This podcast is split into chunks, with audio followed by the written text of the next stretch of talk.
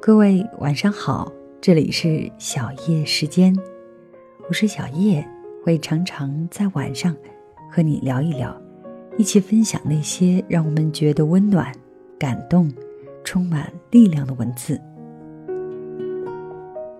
大概还是在夏天的时候吧，有位朋友给我推荐了作者黄彤彤写的《姑娘欢迎降落在这残酷世界》。看过之后，又买了两本，分别送给我的另外两个朋友。后来关注了他的微信公众账号“蓝小姐”和“黄小姐”。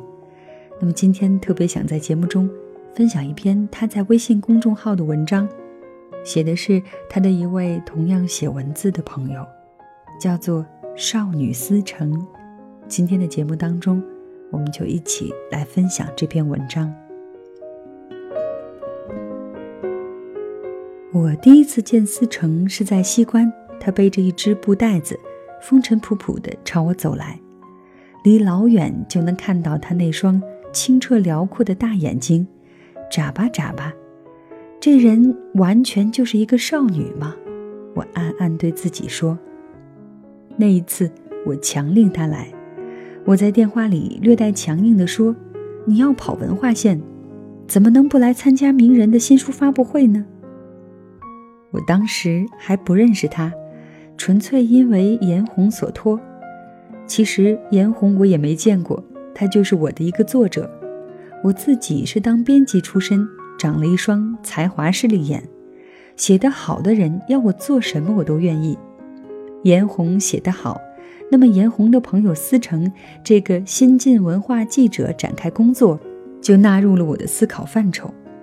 我在电话里狠狠地威胁这个我一面也没有见过的人，黄爱东西，你知道吗？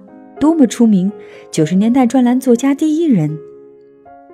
他在电话那头唯唯诺诺说：“当然知道。”于是就终于见上了。到后来我们熟了，想起那个电话，我会羞愧。他一定以为我是一特俗的人吧？我们第一次见面无惊无险。只记得一开始，我曾霸气地让他坐在我身边，因为自己有见人恐惧症，因己夺人，怕他一个人尴尬，还有点罩着他的意思。但后来我发现他待人接物比我自然多了，就松了口气。再后来，我干脆打蛇随棍上，要求他罩着我，因为狡猾的我很快就发现。有思成在的场合，气氛会特别融洽。他那种纤细又明亮的气质，会笼罩住整个气场，让每一个人都又舒服又自在。实在不行了，他还能自动现身耍宝搞笑。所以，我后来但凡要见什么重要的人或者重要的活动，都死活要拉上他。当然，他多半要推脱一下，到最后实在没办法了。他会很少女的反问我：“你确定没有我就不行吗？”我赶紧唯唯诺诺的答道：“是的，是的。”于是他就傲娇的说：“我很少出来见人的，既然你这么诚心，那我就勉为其难的出来陪你一下吧。”在装逼这件事情上，你要跟我学。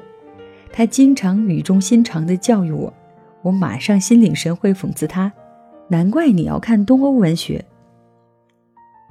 思成对我来说是一个罕见的存在，温暖而且亲密，放松又自在。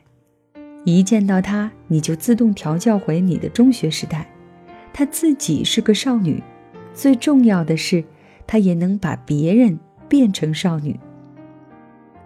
他和他有限的几个密友，每隔几天就要通很长的电话。电话的内容主要是什么呢？其实主要是谈文学，谈最近看到的一本书，谈刚刚想到的一种人生观察。这种叽叽喳喳、有的没的聊上大半夜的事儿，我大约只在中学时代干过。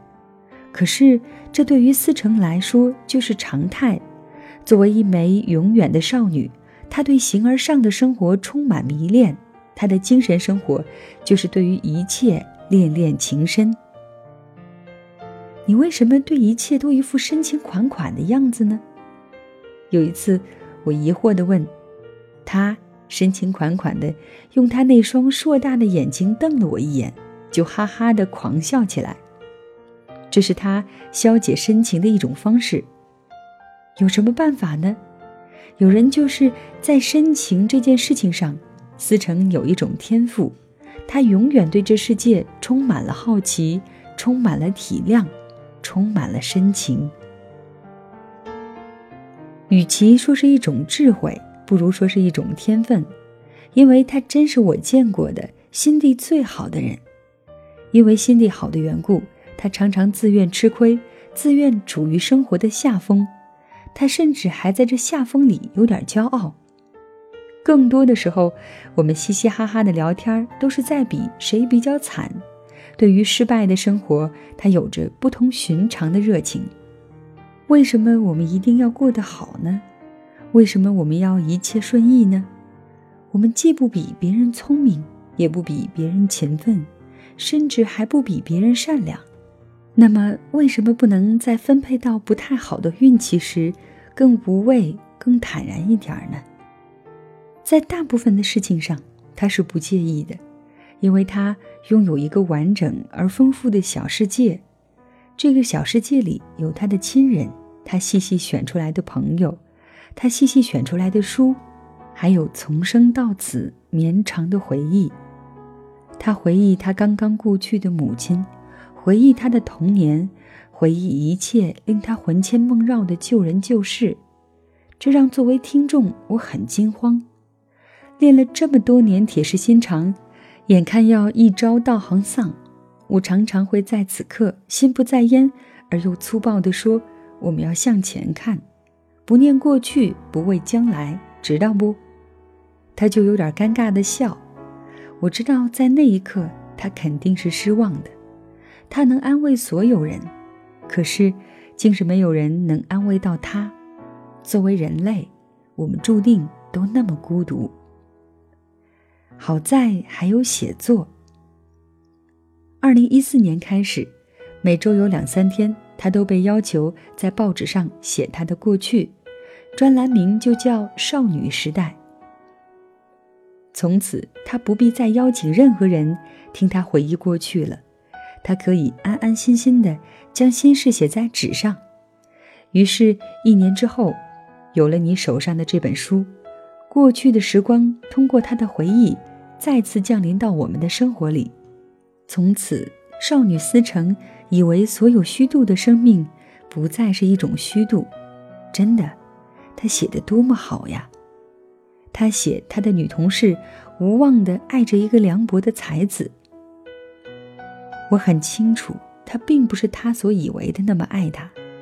在最好的年华里，有最丰富激荡的情感，却没有运气去遇到一个配得上这份感情的人。他只是随机修饰身边的际遇，把他修饰成暗恋的对象。不然，他拿自己的情怀怎么办呢？我们都没有学会拥抱孤寂，没有学会与自己谈恋爱。我和他都是。他写他的音乐老师苏老师唱歌的时候，世界变得辽阔。他的声音并不甜美，甚至算不上清亮，但像一条大河一样宽柔。他唱歌的时候，含有笑意的眼睛，平静的、坦然的望向我们。他仿佛知道，他可以用歌声 hold 住这一时刻。我坐在一边，不知拿心里的向往如何是好，只是木讷又深情地看着他，并不知道有一天会在记忆里得到这一时刻的营养。我忽然意识到，我为什么对他独怀深情，除了因为她那么美丽、那么亲切、那么优雅，更重要的是，在他那里，我看到了飞升于平庸之上的力量。那也许。是音乐赋予的，也许不是。总之，当那个十一岁的小女生在讲台下，仰头看着她的女神歌唱，生活就向我开启了一个神秘的所在。他写那深深爱护着他的母亲，老母鸡一样守护儿女的母亲。小时候连便盆都要做暖了给他的母亲，得了癌症还在时时担心女儿身体不好的母亲。其实，我只希望伤痛都被火化，恐惧永远消失，只愿他去路平安，桥都坚固，隧道都光明。我只希望安宁能真正降临于他，这是死亡所携带的唯一希望。如果真的能安宁，那么忘了我们也好。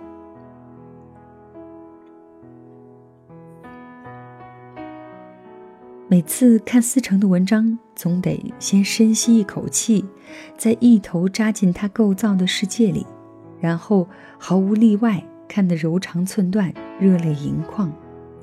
那种深刻的感染力，并非来自于炫技，而是他写作时那不可思议的真诚。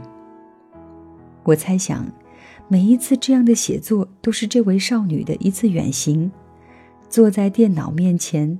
他慢慢从现实生活里隐慢，慢慢遁入苍茫的回忆里，慢慢走在那广大而深沉世界中。他一边走一边想，一边追问：为何这世界如此残酷冰冷？为何他又如此温柔而多情？为何会遇到这些人？为何我会成为我？他在这场借由文字达成的旅程里，试探着那些不可知的深情后面，到底收藏着什么。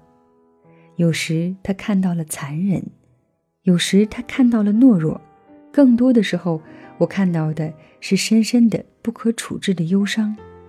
是的，真正的深情总是让人格外的忧伤。可是，如果我们要得到这些真正的深情，我们唯一的法门，也许就是选择面对这些忧伤，直到有一天，我们中最勇敢的那一些人，终于敢伸手，将那些忧伤轻轻抱在怀内。半夜刮起山风，我被风声唤醒，看到窗外的大树拍起它们的叶子。所有的大树都像在高谈阔论。这个晚上，我略有所悟。如果你能听到寂静的声音，也许才可以算是成长完毕。我们这一生会遇到许多美好的时刻，读到许多美好的文章，但未必能遇到美好的人，因为美好的人非常非常罕见。我很高兴，我们遇到了思成这样美好的人，而且可以亲眼看到他写出那么多美好的文章。虽然很忧伤，可是正是那些忧伤，让我们再度对人世饱含深情。你看，人类的内心可以多么辽阔，那离离原上蕴含的生命力。一如春天的凤凰木，细碎飘飞的叶子摇出金戈铁马，乱云飞渡的岁月里，原有无尽苍翠。人生何曾负我？说到底，我们都是幸运的人。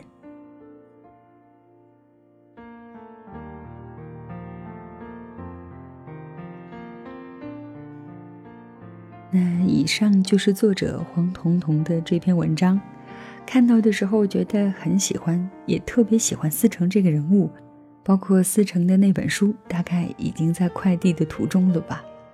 那在看过那本书之后，可能也会挑一些喜欢的文字，录在节目当中分享给你。那谢谢你的收听，我是小叶。如果你想要收听到我更多的节目，可以在喜马拉雅搜索“小叶三二一”。或者在新浪微博找到一丛蓝给我留言。另外呢，你还可以在微信公众账号搜索“小叶时间”的全拼，就可以看到节目当中的文稿，收听到每期节目了。那谢谢你的聆听，小叶在这里跟你说晚安。